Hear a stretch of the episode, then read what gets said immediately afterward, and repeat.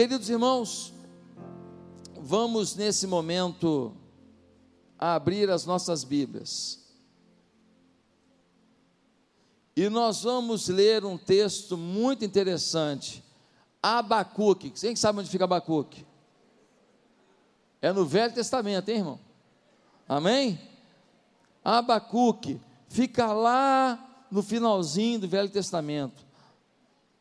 Amós, Obadias, Jonas, Miqueias, Naum, Abacuque.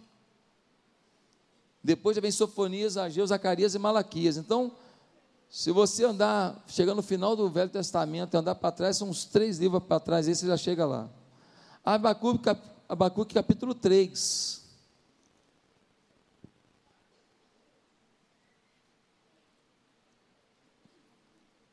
E nós vamos ler do verso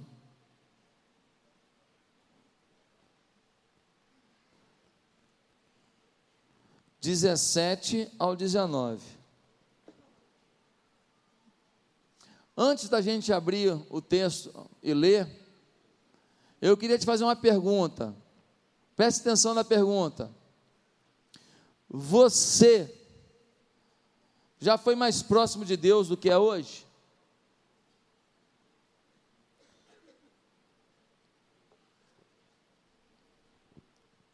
Ou você nunca foi íntimo de Deus? Você frequenta a igreja há muitos anos, mas você nunca foi íntimo de Deus. Você ouve a palavra, ouve louvores, ouve tanta coisa, mas assim, nunca te pegou e te tomou, te energizou, te empoderou a presença de Deus. Você já viveu isso ou não? Como é a sua relação com Deus? Quando eu falo de ser íntimo de Deus, eu estou falando de ter relacionamento com Ele, em ouvir a voz dEle, através de inúmeras formas que Deus fala. Não necessariamente de forma audível, mas Deus fala através da Bíblia, dos louvores, das circunstâncias, das orações, de alguém, de um amigo, de um profeta. Quando eu falo de intimidade com Deus, eu estou falando de consultar Deus para agir, e não apenas pedir que Ele abençoe o que você decidiu fazer e acabou dando errado. Quando eu estou falando de ser íntimo de Deus, eu estou falando de passar tempo com Ele, em devoção, e sentir a presença do Espírito Santo no ambiente do seu quarto, do seu escritório, do seu gabinete às vezes numa caminhada, às vezes sentado na varanda, olhando para o horizonte. Quando eu falo de intimidade com Deus, eu falo de aprender a orar, entrar nesse diálogo em que a gente fala, mas também ouve, em que a gente expõe, mas também percebe o que Deus está dizendo. Quando eu falo de intimidade com Deus, eu falo de enfrentar o que tiver que enfrentar e sentir que Ele está te sustentando, sentir que Ele está contigo, sentir que você não está sozinho. Quando eu falo de intimidade com Deus, eu estou falando de saber quem Deus é e saber quem você é. E saber que nada pode impedir você, com suas limitações e sonhos, de conviver com esse Pai poderoso para te ajudar na tua caminhada. Quando eu falo de intimidade com Deus, eu falo de amar a Deus. E quem ama, honra. Porque quem não honra, não ama. Quando eu falo de intimidade com Deus, eu estou falando de ser instrumento do Senhor. De ter a maior alegria que um ser humano pode ter na terra, ser um instrumento de Deus na vida das pessoas ser voz de Deus para o ouvido das pessoas, ser a mão de Deus para abraçar as pessoas. Nada na vida te dará mais prazer do que ser um instrumento nas mãos do Senhor. Querido, tem gente que tem uma relação boa com Deus, dependendo da situação. Se está tudo bem, ele busca a Deus. Se está tudo bem, outros param de buscar a Deus. Se está tudo mal, alguns vão para Deus. Se está tudo mal, alguns se revoltam com Deus. Cada um reage de um jeito, estando boa ou má situação. É diante desse quadro de intimidade frágil, anêmica, raquítica com Deus, que eu queria ler esse texto com você agora. Porque nesse texto nós temos lições profundas para a nossa vida. E o tema da mensagem é: não deixe nada abalar sua comunhão com Deus. E nós vamos responder hoje por quê? Por isso, preste atenção nesse texto do profeta Abacuque. Deixa eu te explicar uma coisa. O profeta Abacuque estava numa fase de uma boa, estava tranquilo, um ambiente bom. Só que o povo estava bem afastado de Deus. O povo estava aprontando com Deus. E Deus falou para Abacuque, numa visão: Abacuque, eu vou mandar os caldeus. O inimigo vai vir, vai invadir a terra para punir Israel, para aprender a ter temor a Deus. E Abacuque questiona Deus, fala, mas como é que pode? O senhor vai mandar alguém pior que a gente para vir disciplinar a gente? Deus fala, é isso mesmo. Mas por que o senhor vai fazer isso? Porque eu sou Deus. Toim. Porque eu sou Deus, eu faço como eu quero. Eu não tenho que dar explicações, não. Eu uso quem eu quero para disciplinar quem eu amo. Eu uso quem eu quero para levar para o rumo certo quem eu tenho planos, quem eu tenho projetos e que se afastou dos meus planos e dos meus projetos. E Abacuque fica numa crise danada. Como é que é, Senhor? O Senhor vai nos punir, e o Senhor ainda vai usar um ímpio para nos punir. Os caldeus são piores que a gente. Como é que é isso? Mas no final do livro de Abacuque, ele faz essa conclusão aqui. Depois de dialogar com Deus, ele que é íntimo de Deus, ele tem a seguinte conclusão: preste atenção, versículo 17. Mesmo não florescendo a figueira, e não havendo uvas nas videiras, mesmo falhando a safra de azeitona, não havendo produção de alimento nas lavouras, nem ovelhas no curral, nem bois nos estábulos, ainda assim eu exultarei no Senhor e me alegrarei no Deus da minha salvação. O Senhor, o soberano, é a minha força, ele faz os meus pés como os do servo, faz-me andar em lugares altos. Depois de questionar Deus, porque a chapa vai esquentar, depois de questionar Deus, porque os problemas virão, depois de questionar Deus, porque a profecia sobre o povo não é boa, o momento será de julgo, o momento será de falência, o momento será de tristeza, o momento será de morte, o momento será de fome, o momento será de juízo. Ele vai declarar isso. Ele está dizendo que ele está bem, mas ainda que fique na miséria, ainda que fique sem, sem recurso, ainda que fique com problemas, que ele não abre mão de andar com o Senhor. Fala, Senhor, eu estou numa boa contigo, mas se a chapa esquentar, eu continuo contigo. Eu estou contigo, mas se, se a pizza que eu comi hoje, amanhã eu não tiver, eu continuo contigo. Se o pão que hoje eu botei queijo, amanhã só tiver o pão, eu fico contigo. E se não tiver nem o pão, eu fico contigo porque eu sei que o Senhor vai mandar pão, porque nunca faltou pão para quem te ama.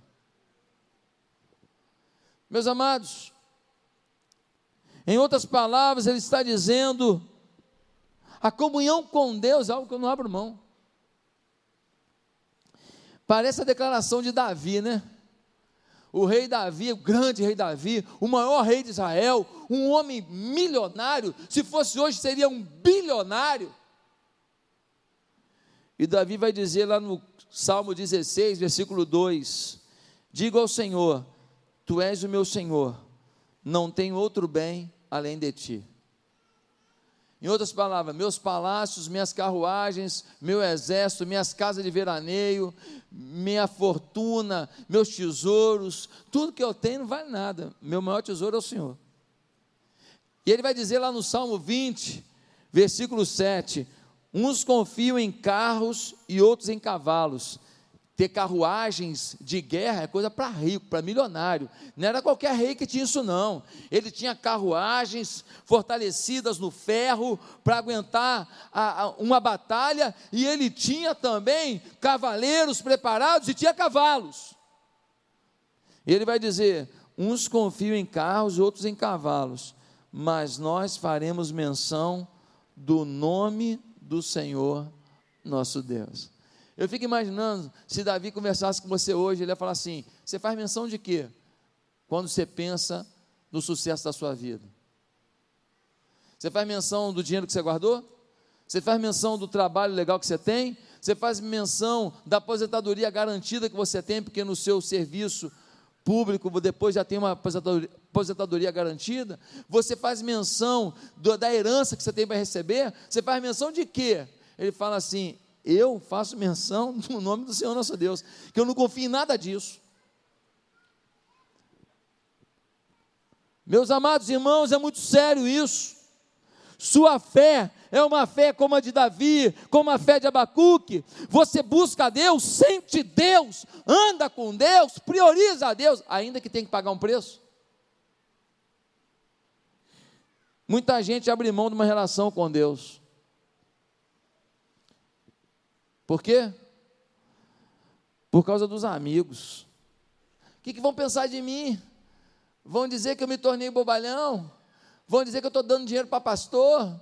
Vão dizer que eu não tenho o que fazer? Vão dizer que eu sou idiota? Vão dizer que eu, vou, que eu, que eu perdi o melhor da vida?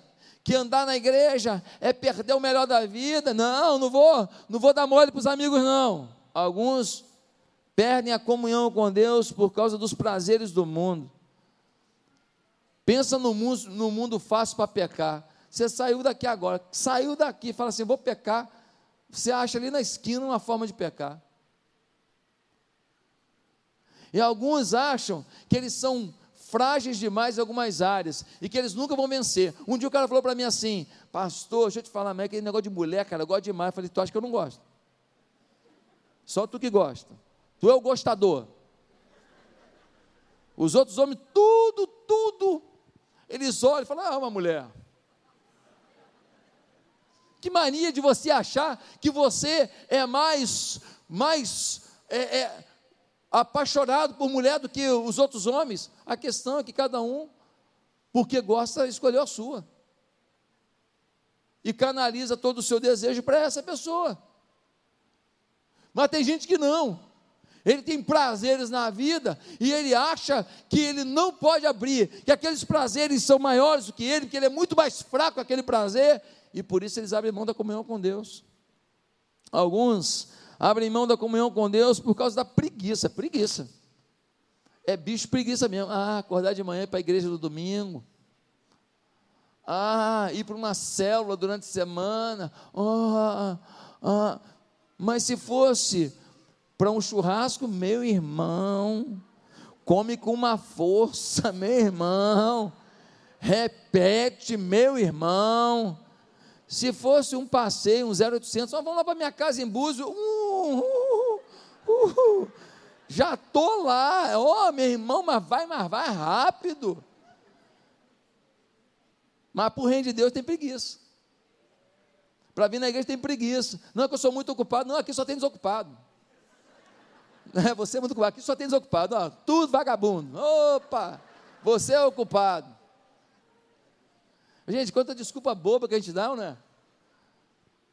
Quanta desculpa boba. Alguns abrem mão da comunhão com Deus por causa do dinheiro trabalho, trabalho, trabalho, quer dinheiro, dinheiro, dinheiro. Então, não dá tempo, não dá tempo, porque chega no domingo, exausto, aí fala, eu tenho que descansar, que eu trabalhei, trabalhei sábado até ou nove da noite. Mas por que, que você fez isso? Porque o dinheiro é mais importante que Deus. E alguns abrem mão da comunhão com Deus por falta de esclarecimento sobre Deus e Sua vontade. Como assim, pastor? Há uma ignorância nesse país. Eu dei uma entrevista para a Folha de São Paulo semana agora, e eu falei para ela: as pessoas não sabem quem é a igreja evangélica. As pessoas não sabem a obra social que essa igreja faz. Há um preconceito. Há um preconceito. As pessoas não entendem o valor dessa mensagem salvadora do Evangelho. Mas hoje, nesse sermão, eu vou te explicar um pouco melhor isso. Fica tranquilo. Pastor, mas por que você diz que as pessoas são confusas? É, porque tem gente que vai no Espiritismo, vai no catolicismo, vai na igreja evangélica, vai no budismo e fala assim: eu sou de todos. Eu acredito em tudo. Quem acredita em tudo não acredita em nada. É impossível acreditar em tudo. Então a gente precisa respeitar todas as religiões, a gente precisa respeitar todas as pessoas mas a pessoa precisa entender o que a Bíblia diz e não o que um religioso diz, não o que uma circunstância diz, não o que o ambiente diz, mas o que a Bíblia diz, senão a gente vai errar. Aí o Abacuque fala: olha, eu não tenho dinheiro, não tenho amigo, não tenho confusão, não tem nada que me tire a vontade de ter comunhão com Deus. Eu queria entender por que, que ele falou isso. Você quer entender? Porque nada deve abalar sua comunhão com Deus. Três respostas. Primeiro, porque em Deus há uma alegria que vai além das circunstâncias. No versículo 18 nós lemos algo muito profundo, é muito forte isso aqui. Diz assim: Ainda assim eu exultarei no Senhor e me alegrarei nos Deus da minha salvação. Abacuque falou: se eu perder tudo, se os caldeus entrarem, se a gente ficar num domínio caldeu, esses caras são bárbaros, esses caras são violentos, se faltar comida no mercado, se não tiver vinho, se não tiver oliveira, se não tiver comida, se não tiver gado, se não tiver nada, ainda assim eu me alegrarei no Senhor. Ele está dizendo o quê? Que existe uma alegria no Senhor que vai além das circunstâncias. Agora eu entendo quando Jesus vai dizer lá em João 16, 22: A vossa alegria ninguém vô-la tirará. Agora eu entendo quando Jesus diz lá em João 14, 27, deixe-vos a paz, a minha paz vos dou, não vou lá dou como o mundo a dá, não se turbe o vosso coração, nem se atemorize. Existe uma alegria, existe uma paz, existe uma coisa que vai além do que o momento possa produzir. O momento mais difícil da vida de uma pessoa, o momento mais cruel, não é suficiente para arrancar essa paz. Eu, eu tenho uma prima chamada Eliane, ela mora no Espírito Santo, quase toda a minha família é do Espírito Santo. E ela casou com um cara muito legal chamado Paulinho. E o Paulinho era um policial militar lá em Vitória e botafoguense doente, é, botafoguense doente. Estou brincando os botafoguenses, tá? E ele, o Paulinho, aquele cara animado, brincalhão, cheio de vida, e um belo dia, o Paulinho descobre que está com câncer. E um câncer muito cruel. E a família ficou muito triste. Porque o Paulinho era aquele cara que animava. Quando ele estava ali numa reunião, o Paulinho estava ali, era risada garantida e ele, todo mundo flamenguista na família, ele botafoguense, você imagina só. Ou a gente matava ele, ele matava todo mundo. Era, era um negócio muito legal, espiritual. E o câncer começou a comer o Paulinho todo por dentro. Ele era um cara forte assim, ele foi minguando, ele foi estreitando, franzindo.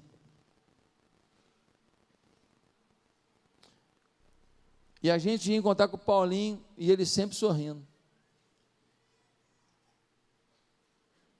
Sempre sorrindo, sempre fazendo piada, sempre contando uma história, sempre falando coisas engraçadas, tendo bom humor, sempre colocando assim: ah, Deus permitiu, Deus é que sabe, porque o Paulinho não era crente. O Paulinho era um cara brigão, era, arrumava, as, arrumava as confusões lá em Vitória e tudo, e ele se converteu. E depois da conversão dele, anos depois é que veio essa doença, e ele se tornou um crente em Jesus. E olha, foi impressionante, porque todo mundo chorando, porque imagina um homem que você olha assim, com 100 quilos, e depois você olha para esse camarada, ele está com 60. Assim, a diferença era muito grande, eu não sei qual era a quantidade, mas assim, muito grande, muito frágil que ele estava. Sempre bem-humorado, sempre com um sorriso no rosto, morreu em alegria, em sorriso diante do seu Senhor. E ele consolou muita gente. Eu me lembro de uma outra ovelha minha, Edson. Edson, ganhei ele para Jesus lá em Ipatinga. Se tornou um amigão, um cara legal demais, prestativo, passou o que o senhor precisa, era aquele cara que eu podia contar. Apareceu um tumor no Edson, o tumor era, era benigno, só que ele foi crescendo, empurrando os órgãos. Então começou a dar falência nos órgãos. Não tinha como arrancar aquele tumor, porque tinha um, uma artéria, uma veia, alguma coisa no meio dele, que se cortasse ali seria fatal. E ele não podia mais sentar, é, não podia mais deitar. E eu fui no hospital visitá-lo, e ele estava sentado assim, sentado, respirando com muita dificuldade, e, e oxigênio no nariz. E eu fui visitá-lo numa noite que antecedeu a morte dele. Ele morreu naquela noite. Eu voltei para o hospital de madrugada. E quando eu cheguei lá, falei: Como é que você está, Edson? E ele, com um sorriso no rosto, fala assim: Estou em paz, pastor. Jesus sabe o que ele tem para mim. Pensa nele falido por dentro, triste, e eu ouço isso de um cara que está a horas da morte. Fique tranquilo, pastor. Deus pode tudo, mas Ele tem algo reservado para mim e é o melhor. E o sorriso no rosto. Renato conheceu o Edson da Giza. Como eu vou esquecer disso? Como eu vou esquecer da alegria, do sorriso de um homem que está falindo seus órgãos a cada momento, que está na iminência da morte. Abacuque conhecia esse Deus. Um Deus de alegria no meio da pior tristeza da sua vida. Segundo lugar, porque nada deve abalar sua comunhão com Deus? Porque em Deus há uma força maior que seu maior desafio. Olha o que vai dizer o versículo 19. Ele vai dizer no versículo 19: O Senhor, o soberano, é a minha força. Interessante, parece uma frase tão boba, tão simples. O Senhor soberano é a minha força. Sabe o que Abacuque está falando? Que a força dele é insuficiente para certas lutas da vida.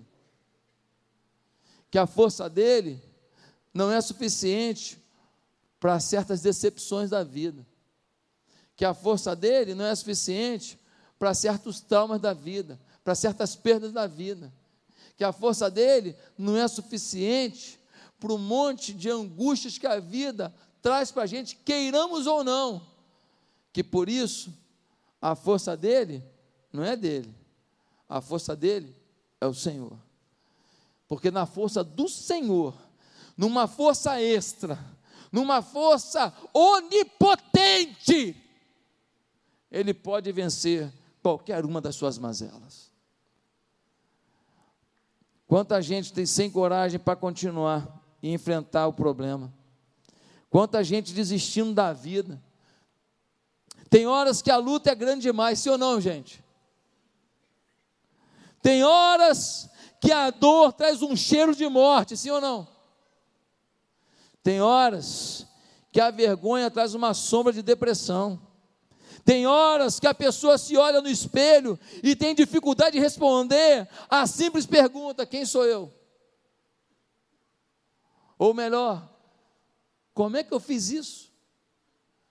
Como é que eu agi assim com meu pai, com a minha mãe, com meu filho, com a minha filha, com a minha mulher, com meu marido?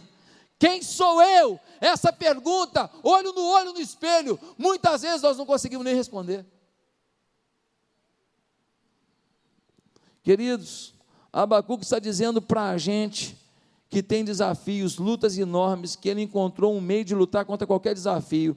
Ele busca sua força em Deus e não em suas limitadas possibilidades. Ele fala: Deus, eu preciso da tua força, que a minha força não dá. A minha força é insuficiente. A minha força é restrita. A minha força tem prazo de validade. A minha força vai até o segundo andar, mas não sobe até o terceiro, não. Não chega na cobertura, não. A minha força me faz muitas vezes perder completamente o controle de mim mesmo as minhas forças se esgotam e eu entro num parafuso, e eu entro numa discussão comigo mesmo e com os outros, e eu estou fazendo mal para quem está ao meu redor, eu estou maltratando quem está vivendo e comigo que me ama, porque as minhas forças se esgotaram, e agora os meus limites foram superados, e eu não ajo mais por mim mesmo, eu ajo pela minha fragilidade. Eu ajo pelo meu descontrole, eu ajo pelo meu desespero. Quem já viveu isso aqui? e magoou pessoas que você tanto ama. Abacuque está dizendo aqui: quem confia em si mesmo está fadado ao fracasso iminente. Não é a primeira luta do profeta, ele está convencido de que o Senhor não deixaria de fortalecê-lo fisicamente, emocionalmente e espiritualmente em meio à crise. Quando buscamos força em Deus, vem a tragédia, vem a estratégia, de Deus, vem a sabedoria de Deus, vem o poder da oração, vem a fé nos milagres. Tem hora que a batalha é tão poderosa que se eu não tiver uma fé profunda em milagre, eu desisto. Mas quem crê no milagre, meu irmão, está vindo um caminhão jogando uma tonelada de pedra, você está aqui embaixo, você fala assim: vai aparecer um escudo aqui agora vai aparecer. O meu Deus manda um escudo. Ah, mas estou te acusando, estou te batendo, estou mexendo com você, mas o meu Deus é que me justifica. Aliás, o que importa não é o que falam de você, é quem fala, tá? Conforme quem fala, ignore. Esse meu primo estava sofrendo muito, com dores horríveis, mas olha aqui, lutou até o final da morte até o, o fim da vida, desculpa, até o final da vida, até encontrar a morte, lutou, não desistiu não. Sabe por quê? Ah, por quê? Porque ele tinha uma força maior que ele. Os médicos tinham dado para ele um período, ele viveu muito mais. Por quê? Porque ele lutou, ele acreditou. Agora, muita gente fala, pastor, me dá um exemplo mais prático de como que é essa força de Deus. Preste atenção na história que eu vou te contar ela pode ajudar você a entender o que é o Evangelho. Ela pode fortalecer a sua fé e ela pode levar você a levar outras pessoas a conhecer esse mesmo Deus. Uma mulher era empregada doméstica,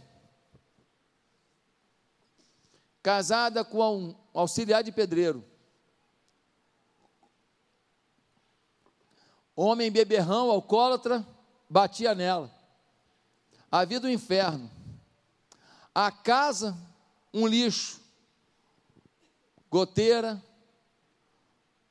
piso por fazer, o banheiro precário, uma vida miserável. Um belo dia, uma amiga fala: Vamos na igreja. Essa mulher resistente, ela fala: Estou tão mal que eu vou em qualquer lugar, eu vou contigo. Ela chega na igreja, chega na igreja, mas irmãs dizem para ela assim: Bem-vinda ela não ouve bem-vindo em lugar nenhum. Ela tem que usar um elevador de serviço em muitos lugares. As pessoas, na hora da oração, a abraçam. Ela fala: Ninguém me abraça. O pastor prega um sermão simples, é um homem com muitas dificuldades, mas ele fala: Deus acredita em você.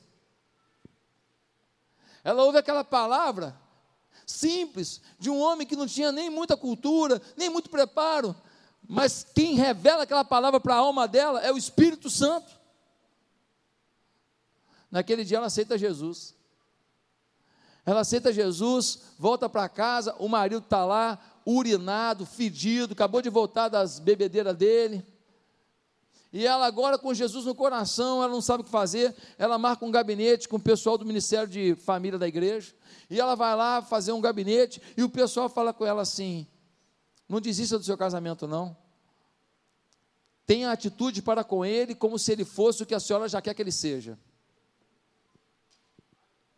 Haja com ele como se ele já fosse o homem que a senhora espera. Como assim? Ele me bate, ele é beberrão, ele é nojento, ele é asqueroso, é fedido, mijado.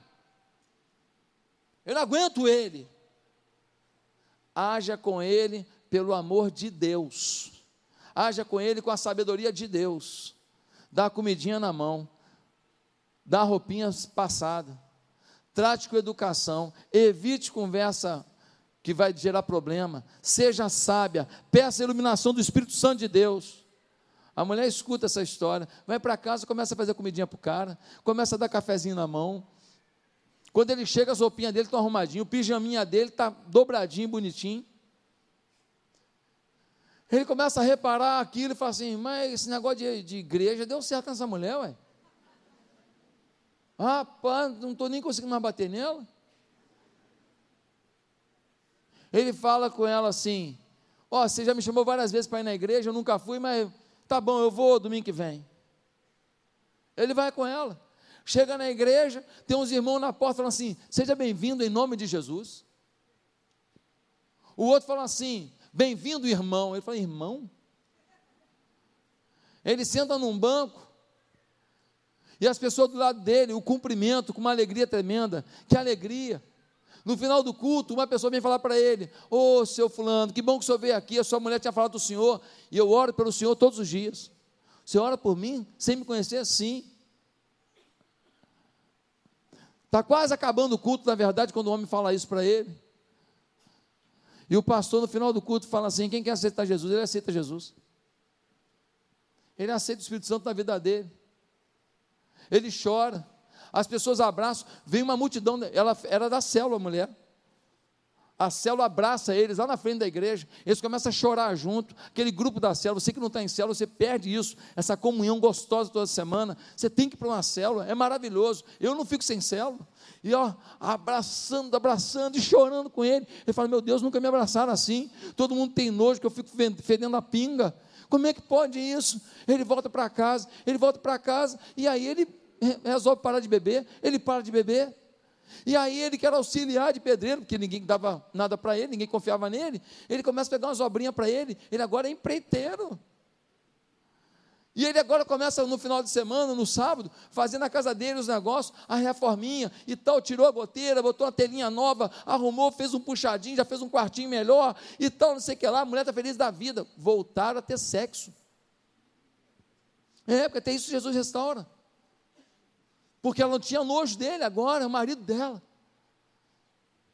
Eles começam a ter uma vida agora, aí a mulher vai cozinhar e fica cantando. Oh, glórias a Deus. Oh, aleluia. Eles têm dois filhos. A menina adora um baile funk.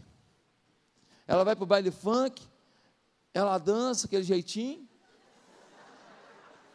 com aquela sainha.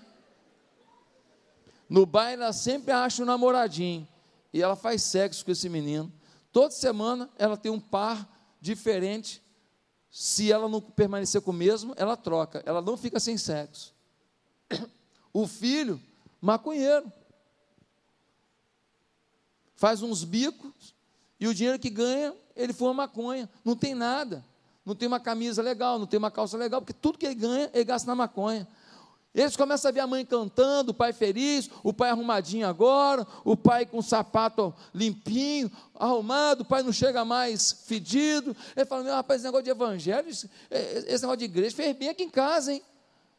Um belo dia a mãe fala: Filhos, vai ter uma programação dos jovens lá, vamos lá para ver, só para ver como é que é. Eles vão, chegam lá, encontram os meninos cantando, as moças cantando, uma iluminação bonitinha, todo mundo tocando violão, alegre. No final tem um cachorro quente, todo mundo falando com eles. Pô, que bom que vocês vieram, que alegria, sejam bem-vindos. Eles falam: Pô, que ambiente legal, os caras maneiro. Eles falam: Ó, oh, a gente vai jogar um futebol semana que vem, tu não quer ir com a gente não? As meninas falam para a menina: Ó, oh, nós temos uma reunião só das princesas princesas. É uma reunião que a gente faz só de menina. Homem não entra a gente bater papo, brincar. Você não quer estar com a gente, não? Eles começam a frequentar. O menino aceita Jesus, a menina aceita Jesus. A menina para de ir para o baile funk e fala: Não, agora eu vou namorar direitinho, vou arrumar um rapaz na igreja, na hora certa, vou namorar, vou noivar, vou casar e vou transar. Vou fazer as coisas organizadas, vou ter uma vida bonita. E a menina realmente acaba conhecendo um seminarista, se apaixona, ela começa a liderar trabalho na igreja, ajudar no Ministério Kids, ajuda na recepção, se torna uma guerreira na igreja menina. Um tempos depois, eles casam e se tornam felizes. O menino que era maconheiro larga a maconha e agora ele acreditou que Deus tinha um plano na vida dele. Ele fez um curso no Senac um curso técnico, fez o curso, foi lá, começou a fazer um negocinho dele, virou empresário, montou um negocinho dele pequenininho. Depois de um tempo, ele já tinha duas, três pessoas trabalhando com ele, e ele está avançando na vida, acreditando, comprou o carrinho dele. A vida mudou. Quem tenta parar isso, tenta parar Deus. E no Brasil tem muita gente que quer parar isso. Odeiam a igreja não amam o povo de Deus, não reconhecem o que o Evangelho faz na vida de uma família. Ah, pastor, mas se desse comida lá para eles me ajudar, num momento difícil, ajuda, mas resolve. Se desse um dinheiro para eles, resolvia? Não. Talvez ele bebesse mais cachaça do que já estava bebendo. A ação social é importante, mas o que transforma o homem é um encontro com Deus. Quem pode dar uma salva de palmas para Jesus aí?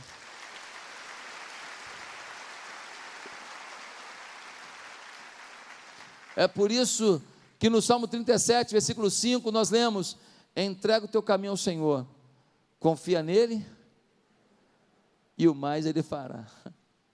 Abacuque falou: meu irmão, posso enfrentar o que for, mas com esse Deus eu vou aonde tiver que ir, porque Ele transforma uma família destruída, todo mundo destruído, numa família vencedora. O Evangelho é a força mais poderosa do universo. Quem acredita nisso, diga: Eu creio! Em último lugar, porque nada pode nos afastar da comunhão com Deus. Porque quem anda com Deus pode ter certeza que sua salvação está garantida. Além da alegria na dor, além da força para lutar, a salvação está declarada. Olha que nós vamos ler no versículo 18. Diz assim: Ainda assim eu exultarei no Senhor e me, me alegrarei no Deus da minha salvação. Eu não estou me alegrando em qualquer um, não. Eu estou me alegrando naquele que me garante que o final da minha história é Salvador. Muito triste vir à igreja e no final da vida não ter encontrado a salvação. Muito triste falar versículo decorado e não tê-los como uma experiência real dentro de si. Muito triste falar da oração e não vivê-la. Hoje Deus te trouxe aqui para um ajuste porque Ele te ama. Hoje Deus te trouxe aqui para um milagre da tua vida.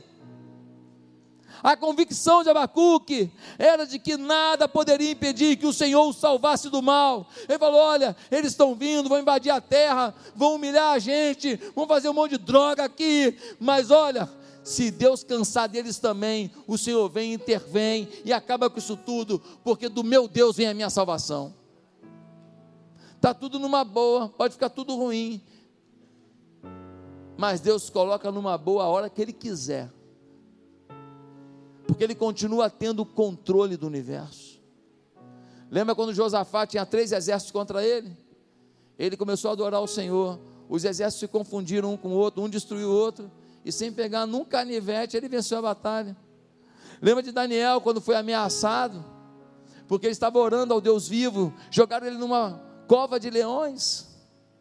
Os leões viraram travesseiro para Daniel dormiu numa boa, no meio das feras. E quantos de nós estamos no meio de feras no nosso ambiente de trabalho, na nossa cidade? Lembra quando o povo estava sem alimentos? Deus mandou maná do céu. Lembra quando uma mulher chamada Ruth, lá de Moabe, estava sem marido, sem SUS, sem aposentadoria, sem nada pobrezinha, tendo que catar as migalhas que sobravam na colheita, catando migalha. Ela vai para Belém, casa do pão significa.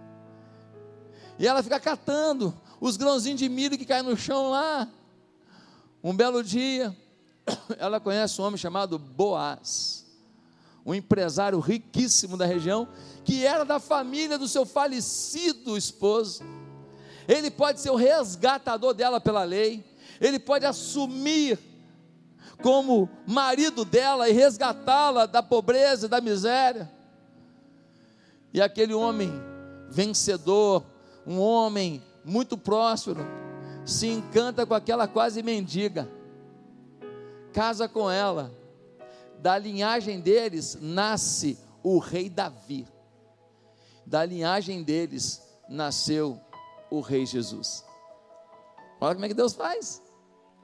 Lembra quando a prostituta Raabe foi informada que as muralhas de Jericó iam ruir? Ela morava num cubículo, num quartinho onde fazia seus trabalhos de prostituição, em cima dos muros de Jericó. Mas ela recebeu os espias do Senhor. Ela disse que cria no Deus de Israel e os muros caíram, muita gente morreu e pereceu, mas Deus preservou Raabe e toda a sua família. Ele é um Deus de salvação. Mas a maior salvação que ele pode te dar é a salvação da morte eterna, te concedendo a vida eterna. João 3,16 diz: porque Deus amou o mundo de tal maneira que deu o seu Filho unigênito, para que todo aquele que nele crê não pereça, mas tenha a vida eterna. Quando nós lemos lá em Efésios capítulo 1, versículo 21 a 23, nós vemos o apóstolo Paulo dizendo: Ei, para mim morrer é lucro, partir estar com Cristo é muito melhor. Quando nós lemos lá em 1 João capítulo 5, versículo 13, nós vemos João falando assim: ó, estas coisas vos escrevi para que saibais que tendes a vida eterna, para não ter dúvida, para que vocês saibam, para que saibais que tendes a vida eterna. Ah, meu querido, eu escutei a história de uma senhora e aqui eu termino. Essa senhora estava indo de navio da Inglaterra para os Estados Unidos. uma grande tempestade tomou o navio. Estavam todos desesperados e dizendo: Meu Deus, o que vai acontecer? E aquela senhora permanecia calma, tranquila. Uma pessoa vendo a tranquilidade dela foi até ela e disse: A senhora não está preocupada, não? Como é que a senhora está tranquila desse jeito? E ela falou: Ah, eu tenho dois filhos. O meu filho mais velho, ele morreu e ele era um servo do Senhor. Portanto, se o navio afundar, eu vou me encontrar com ele. Mas se o navio não afundar, eu estou indo para os Estados Unidos porque o meu filho mais novo mora lá. Eu encontro com o mais novo. Queridos, ninguém aqui tem que querer morrer hoje ou amanhã mas a gente precisa estar preparado para viver e para morrer. Só está preparado para viver quem está preparado para morrer. E só está preparado para morrer quem tem a vida eterna garantida pelo sacrifício de Jesus Cristo na cruz. Você já é salvo? Você tem a alegria de Jesus na sua vida? Você tem essa força de Jesus na sua vida? Você tem essa salvação de Jesus na sua vida? Está com dúvida? Curva a sua cabeça e ore comigo agora. Se você não tem certeza da sua salvação, se você ainda não tem certeza de que você entregou sua vida e seus caminhos ao Senhor, repita comigo essa breve oração, onde você está. Diga assim: Santo Deus, é muito ruim quando a gente está vivendo uma luta como Abacuque sabia que ia enfrentar. Mas eu quero poder falar como um Abacuque. Eu quero poder falar que ainda que a videira não dê fruto, ainda que a oliveira não dê fruto, ainda que não tenha um animal no estábulo, ainda que não tenha uma gota de leite para tirar, ainda que aquilo que é mais básico para a sobrevivência naquela época era uma, um ambiente agropastoril, ainda que eu não tenha nada disso, eu quero ficar com o Senhor. E é claro, se eu tiver a videira, se eu tiver a oliveira, se eu tiver o animal, se eu tiver a gordura, se eu tiver o queijo, se eu tiver a manteiga, eu também quero ficar com o Senhor, na abundância ou na dificuldade. Que nada pode abalar minha comunhão contigo, Deus. Por isso eu quero hoje fazer um, uma aliança, um acerto. Eu quero receber Jesus como Senhor da minha vida. Eu quero que Ele mude a minha história. Eu não quero ser um cristão nominal.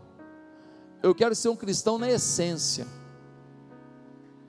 Por isso eu te peço, meu Deus, que o Senhor perdoe os meus pecados, que o Senhor mude a minha história, que o Senhor me dê essa alegria, essa força e essa salvação que só Jesus pode dar. E eu quero ser um instrumento nas tuas mãos para levar outros a conhecer o teu poder, a tua força, o teu amor. Em nome de Jesus eu oro. Amém.